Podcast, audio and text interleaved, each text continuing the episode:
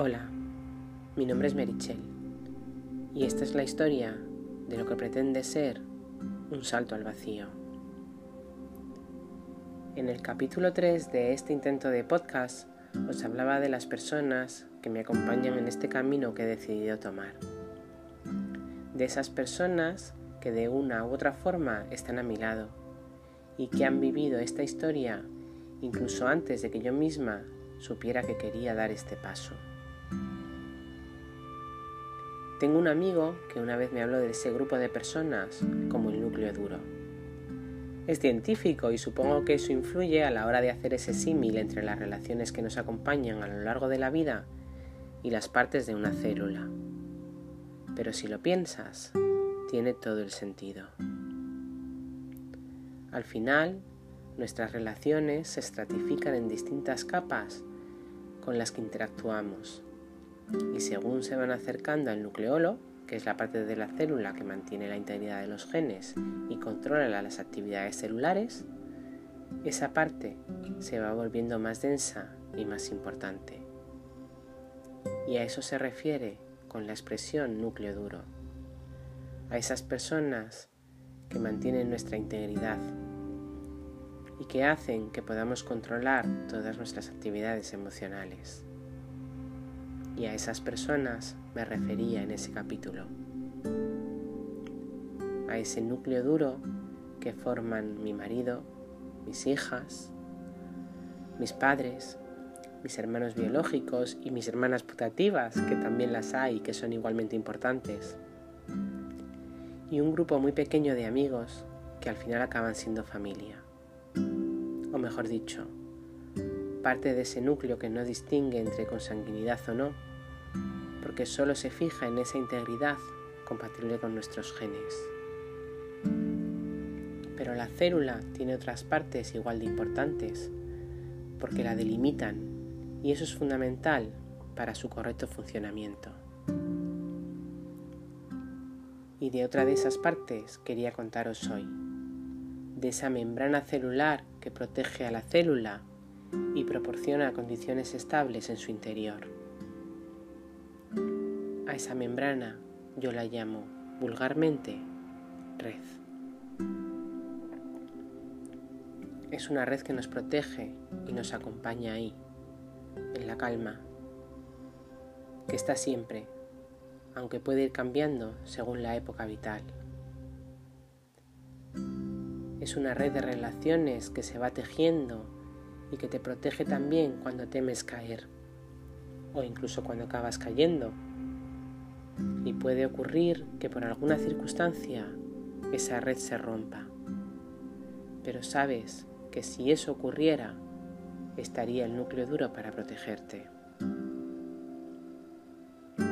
Esa red empieza a tejerse a partir de las partes que forman ese núcleo duro. Y por algún motivo que voy a ver si consigo descifrar cuando pienso en quién conforma mi red, en quién la teje, principalmente veo mujeres. En realidad, si lo pienso, si pienso en las fuerzas que me han impulsado a dar este paso, aparecen los dos primeros hilos de esa red, que están en el mismo centro del nucleolo. Un hilo son mis hijas, el otro son mis madres. Yo he sido muy afortunada en muchas cosas, y principalmente lo soy en la familia que tengo. He tenido dos madres, una de primer grado y otra, casi igual de importante, de segundo grado, que se diría en derecho de familia.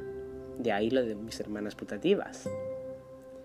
Y el ejemplo de las dos, y su apoyo incondicional a pesar de estar inicialmente en contra, o incluso de no llegar a saberlo nunca, ha sido fundamental para recorrer este camino. Gracias a ellas he podido hacerlo con la paz que necesitaba. Y en procesos como este, eso es vital. El segundo hilo son mis hijas, las que me veían amargada y ahora están felices por verme tranquila, por verme contenta y por saberme a ratos valiente. Supongo que ellas han sido el motor que necesitaba el alimento que la célula requería para poder seguir viviendo. Y a partir de esos hilos aparecen otros, algunos dentro del mismo núcleo, como esas hermanas que están ahí siempre, de forma incondicional, o como esa tía que recorrió el mundo para volver a casa a estar cerca de los suyos cuando entendió que sus prioridades vitales ya eran otras. Y eso, de alguna forma, también ha sido ejemplo. Y luego está la parte de la célula en, en la que se mueve ese núcleo y que es traspasada por esa red. Ese citoplasma en el que se mueven para ayudarte también a caminar las amigas. Esas que se mantienen ahí desde la infancia y que a pesar de las miles de peleas o los malos entendidos, siguen en ese mismo sitio. Esas amigas que acaban siendo hermanas del alma, a las que aunque no veas en años porque viven en el otro lado del mundo, están igualmente. Y cuando dudan que puedas caer, acuden rápido al rescate.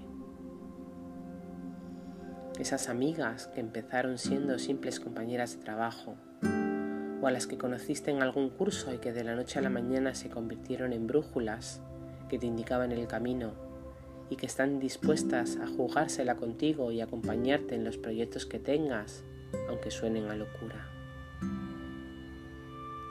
Y al final de esa red hay unos hilos que están más lejos, pero que forman parte de esa capa más externa y que te sostienen igualmente.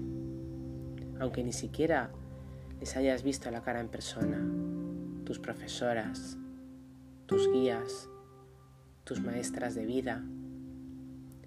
En mi caso, algunas de esas maestras me han llevado a formar parte de tribus de alquimistas o de divinas que me enseñan cada día nuevas lecciones y me han ayudado también a confiar y a poder dar este salto.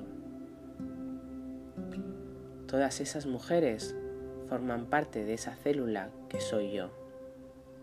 Me han ayudado en este camino y caminan conmigo de forma más o menos consciente. Yo sé que están ahí y que puedo acudir a ellas cuando lo necesite y su ayuda, sus consejos o simplemente su escucha me ayudarán a seguir viendo el camino. Todos tenemos ese núcleo duro y si ampliamos un poquito nuestra visión veremos esa red que nos sostiene emocionalmente y que, aunque no la percibamos a simple vista, está ahí, protegiéndonos. Seguro que si lo piensas, tú también tienes tu red. Yo soy Merichel y esta es mi historia.